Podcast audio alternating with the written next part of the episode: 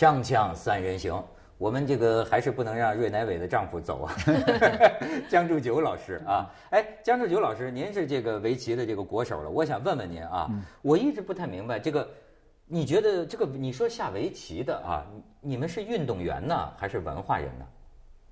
又问到我了，那个 我印象这个围棋归于体育，是因为五十年代咱们体制不是跟着苏联学吗？嗯，老大哥学。老大哥是把象棋的纳入运动员，体育部门管，所以咱们就最初好像上面有意思是说归文化部门管，嗯，就是摇摆不定的时候说，哎，老大哥是苏联是象棋是运动员，那我们就都变成了运动员，脑力运动员，啊对，但是下围棋对对，你觉得对身体有有有什么作用？对脑力的特别好。是不是下围棋的人下的好的都智商高？不敢说，我觉得下围棋下的好的人都傻傻的。那 是情商。文涛问的是智商。不是，他说的对，他说的对，这就是说到咱们本来是讲吴清源。嗯。哎，这个吴清源呢，你看他有个女弟子，就除了您的太太，还有这个牛丽丽。嗯。我咱们上次节目聊吴清源，就说起啊，就现在也有些人把吴清源当成一个陈景润那样的人。嗯。就感觉啊，傻乎乎的。他就是说，除了围棋啊，什么都不知道，也不关心。嗯。所以就是，但是好像牛丽丽很反感这种说法，就她觉得，她不是吴清呃陈景润那样的人。那我觉得，我觉得不是，就是比如说，你说吴老师每次大赛完呃大赛了，中途出去休息，经常走错厕所方向，这个是有，确实是。但是你说吴老师这个很多人不太了解，我觉得可能是我们学的国学的基础底子差。所以吴老师经常谈话的时候，他引用的都是中国传统文化里的事情，啊，因为他四岁到七岁是背书嘛，私塾教育背书背这些之后，所以吴老师经常喜欢谈一些精神上层面的东西，很多人不一定接得上，我也不一定接得上。比如说呢？呃，比如比如说，我觉得吴老师经常跟我们讲，就是说下棋这个事情是你要下得好。你要好好想，你对棋一定要好好想。我觉得这句话很平常，对。但是，呃，比如那会儿我们有一段时间，我跟芮乃伟没有比赛棋下的时候，芮乃伟就有点焦虑，说我学这么多，我也不一定能用得上，因为一个棋手没有比赛下，你用不上，你就无用武之地。吴老师对他的啊，不是安抚，就是对他的教导吧，就说你现在好好学。保呃这个呃呃锻炼好身体，身体是第一重要，棋一定有的下。这句话很平常。等到过了四五年之后，我们想，师傅真是厉害。再比如说，呃，林海峰老师二十岁出头，二十三岁、二十二三岁，当时在日本都是四十岁以后才步入成熟期，因为那个制度，我们两日制、三日制。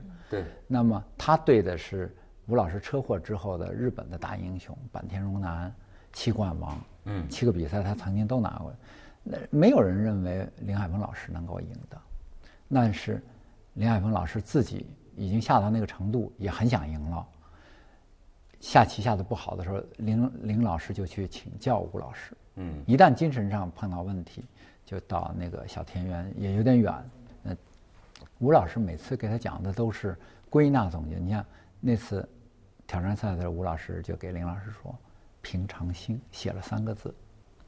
那林老师心想：“ 我这么猜测，二十多岁年轻人，我大老远跑来，你给我讲这三个字，我对我也懂啊。或者说，我问过林老师这个心境，林老师说：一开始我懂，后来我发现我不懂。问林问吴老师怎么讲？吴老师说：你现在面对着这样一个高水平的棋手，嗯。”你输和赢，你赢了不谈赢，你输了对你都是人生的一个很好的锻炼。你还有什么可想的？你除了学习棋，你心是应该平常心，指的是这个。你无论输和赢，你最大的收获就是学到艺了。啊！从那之后，林老师下山之后，就把我们知道，就把坂田荣男看到了。那全日本都认为不可能的事，但我觉得那是因为林老师身后有这么一个精神上的导师，哦，包括棋艺上，就除了棋艺上的指导之外，对，精神上遇到困惑的时候，您身后的师傅是这样一位，那就大不一样。所以到一定高度上啊，可能都是心理层面的这个问题了就。是哲学层面的啊。对我觉得我记得上上次姜老师说那个，我印象也很深，就是说，因为他也是六一年遇到车祸，然后就等于没法正，因为身体受到很大的创伤，然后他后来。那还能怎么来不叫证明吧？就是江湖上怎么知道吴老师还是厉害的呢？就是他退出江湖那么多年没有实战了。我就记得上次瑞乃威老师也说说，就对棋手来说，如果没有棋，就是对很大部分如果没有实战的话，你的那个水平是下降的很厉害的。嗯。可是吴老师从六一年就没有就没有办法就参加那种比赛了，因为身体承受不了。但是他怎么呢？还在江湖上，这个威名还在，就是他指导的弟子还是那么厉害。刚才说到林海峰，嗯，还有包括瑞乃伟老师是吧？对，就是说他已经淡出江湖这么多年了，可是他培养的弟子那出来还是 一个个还是那么高的高手，那就说明他还是很厉害，而且就还是讲到上个话题，嗯，他也没有老师，其实你你从头到尾来看，对他没有一个老师在指导他，到他最后也没有对手，那他就是完全我觉得是天人交战，就自己和自己的对话，自己和一个可能我们就是我们体会不到的一种境界，他自己和什么一种存在的对话，提升自己，我觉得这个真的是很神的一种东西。就是不是他平常会有一些像打坐呀，或者是什么这样一些修行的行为？呃，在他呃三四十岁或者更年轻的时候和后面，他是有那个蒲团，我也见过打坐的。我觉得，就是吴老师这一生，我我的解读就是，他是对生命这个生命存在的最高境界，他是无限向往的。他是在追求一种最好的。那么，在追求这个棋的技艺最好的过程里，就出现了像我们看到的，即使车祸了。你没有比赛了，没有比赛你就没有收入，没有奖金来源，那很多人可能就会停下来。我在研究棋跟这些没有任何关系了，但是他不，他觉得我还在享受，我还在追求这个境界，所以我才会不停息的研究了。从六一年到现在都多少年了？嗯，跟经济没有一点关系了。是，您看我呃，那我我想起一个啊，就当年您是这个中日围棋擂台赛，是吧？一下干败日本五个选手。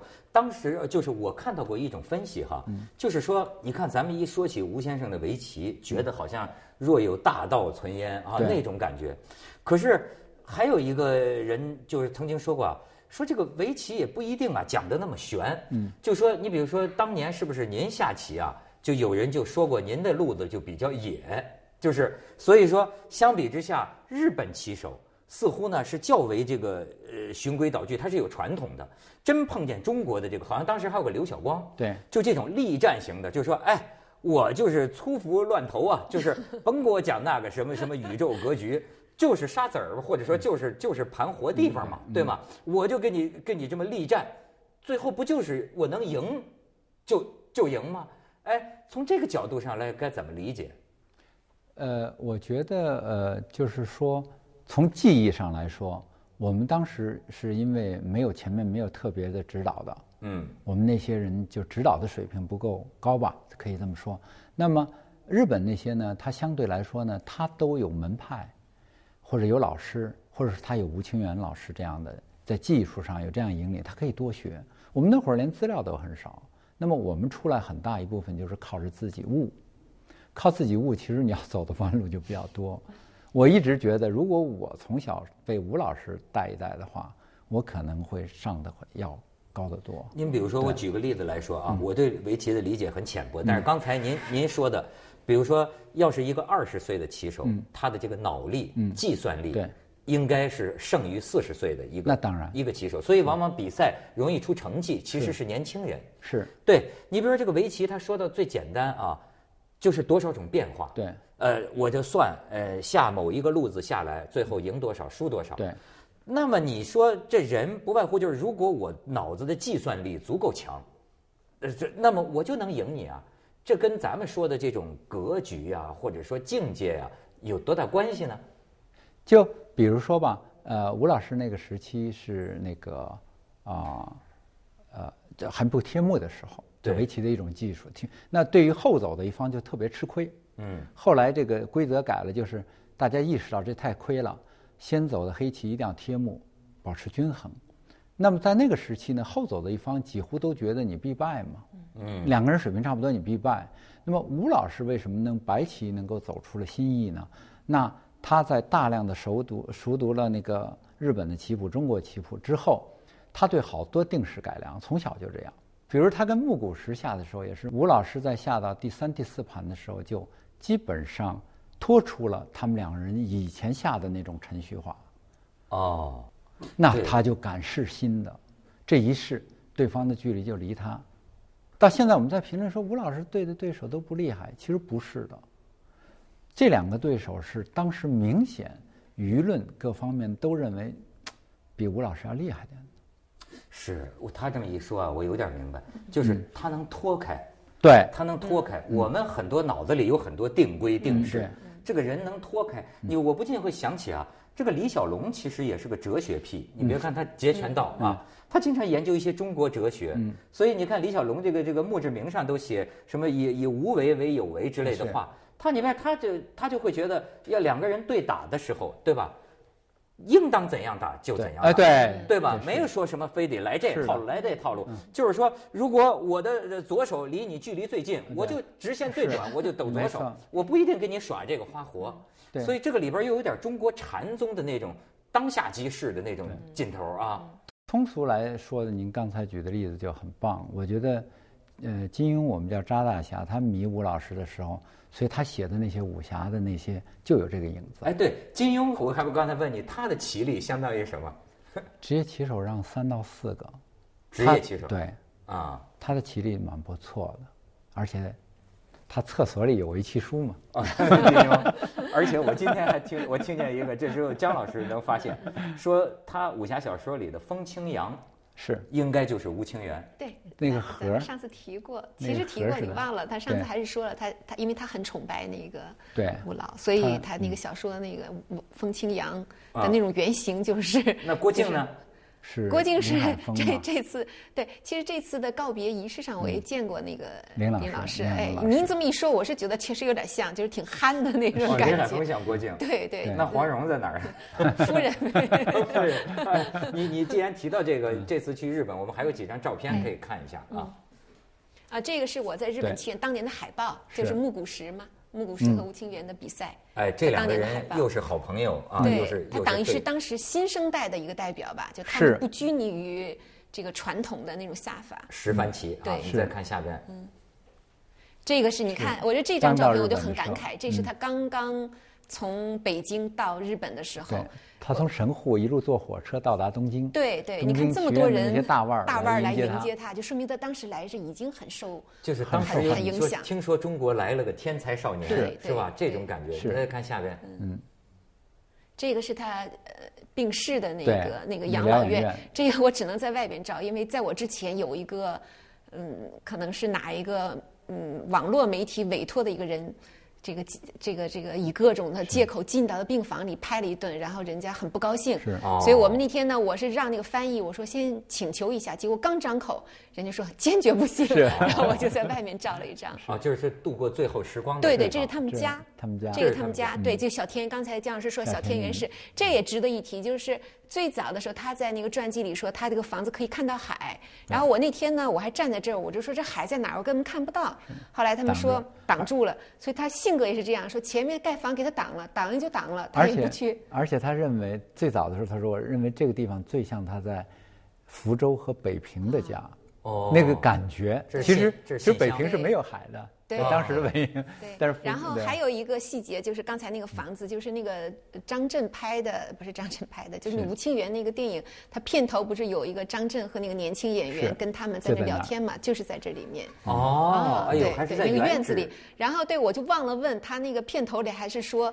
呃，怎么当时猴子很多哈？但是我就忘了问了，我说是不是这个地方真的猴子很多？他刚搬来的时候有猴子在树上。哦，这个很僻静的一个小城市。你说的他跟日本的关系啊，这个我们是不是存在一个误解？我记得刚开始的时候，我们得到的印象感觉啊，就是那个时候中国棋手到日本下棋，压力非常大，甚至就说这十番棋是生死之战。是的。什么就是说你赢了吧，那帮日本人觉得你中国人赢了我们日本人，也是歧视你，甚至扔砖头什么的。是。你输了，你可能就要被赶回去。对。这是问题的一面。但是现在我通过你这次去啊。是不是也存在问题的另一面？就是说，日本人呢，对于当年吴清源来日本，实际上也有更多的日本人，他是非常欢迎或者说期待的呢？是不是还有这一面？我觉得是吴老师在日本的生活这一段呢，就是后来后期在日本，当然是融合了日本的很多文化，但最主要的是他的师傅赖月宪作老师。赖月宪作，赖月宪作老师呢？呃，不用说是很支持吴老师，当时也就是通过传回去的棋谱，认为吴老师有当年日本天才这个盗策的这个能力，那个的才情，所以他极力邀请他去，也是这个赖月老师保护他，因为当时的这个啊中日关系已已经很紧张了，又包括您说的战争年代的时候。他下十番棋的时候，他开始赢棋，有人往他家丢石头这些，那么他也有困惑，去请教赖月老师。赖月老师认为，就是如果你是棋手，如果因为这个的话，你宁肯倒在棋盘上，嗯，你要坚持下去，嗯，啊，那我觉得这可以说是日本文化中好的一面，或者说赖月老师的这个精神上好的一面。就是说，这个日本人，这个我也弄不清，他当时是一种什么？你比方，哎，你比方说中国乒乓球最牛，对，咱好像不会听说说咱们在罗马尼亚发现了个乒乓球天才，请他，然后养，甚至是供供养他呀，对，到让他到中国来学乒乓球，让他打败中国选手，这是日本人，这是一种什么打算呢？他们这几个人的这个关键人物是赖月老师爱才，所以。赖月老师说去拜托政治家全养义的时候，就是全养义就跟他提出来：“你不要跟我讲他的才情了，我完全信任你。你你照你的说法，他来了要当名人级的，把你们都打败，那你们怎么办？”对啊，赖月老师当时脱口而出就说：“这正是我要请他来的目的。”我觉得他这个胸怀太了不起了。是。所以赖月老师后来这个到晚年的时候，就是念念不忘说：“我给。”中国培养出中国人里培养出来，不管怎么说，影响帮助过这么一位，我一定要给韩国人里面找一位，所以找到了曹勋玄老师。哦，曹勋玄是这么给发现的。对他发现了之后，他一定要，据说已经要想去木谷门下，他不，我一定要我自己来培养。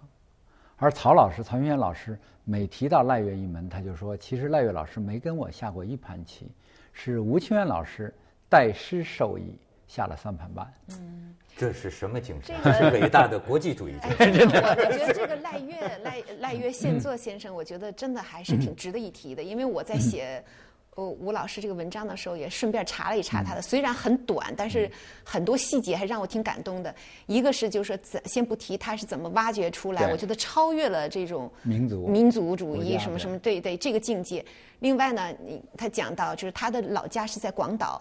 然后那时候二战的时候，日本就是那时候已经可能知道美军要轰炸了，然后这个还搞不搞这个那个是日本祈愿的比赛，对对对，然后他坚持，而但是别的地方已经反对了，说不行，这可能现在都战争都这样了，马上就要炸我们了。他说那这样，他我觉得是不是通过关系，就是找到自己老家，说在这比赛，因为老他可能是是不是老我猜测啊，是不是老家的这个名人说那行，就这场比赛放到广岛。结果就在没有几天，对，原子弹下了，就是然然后他自己的儿子说是受了重伤，烧成重伤回家了，几天之后就死了。然后这个赖月现在应该是八十几岁的时候自杀了。然后自杀的原因，一个是说他身体不好，就是他就觉得没法下棋。另外也也也传说就是是不是曹勋炫是离开了日本回到韩国了，他他情感上也接受不了，可能再加上身体有病，最后就是最后就是因为说。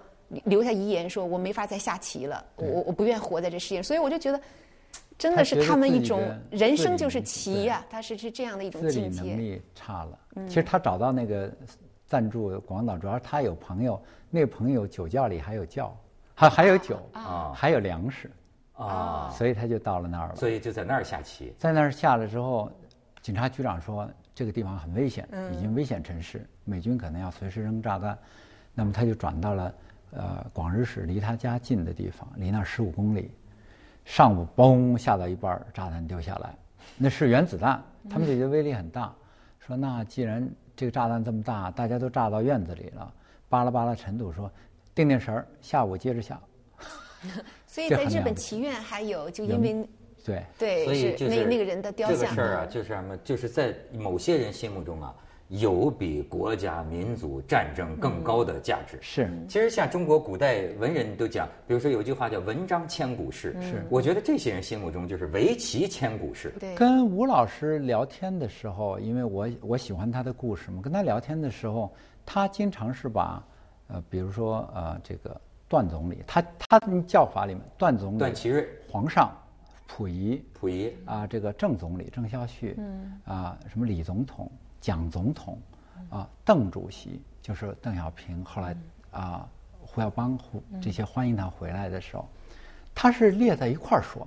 最初的时候，你就会觉得这些咱们 怎么回事儿是吧？然后他把这个也不分 对，也不 就是咱们一定要分阵营的嘛。穿越，穿越。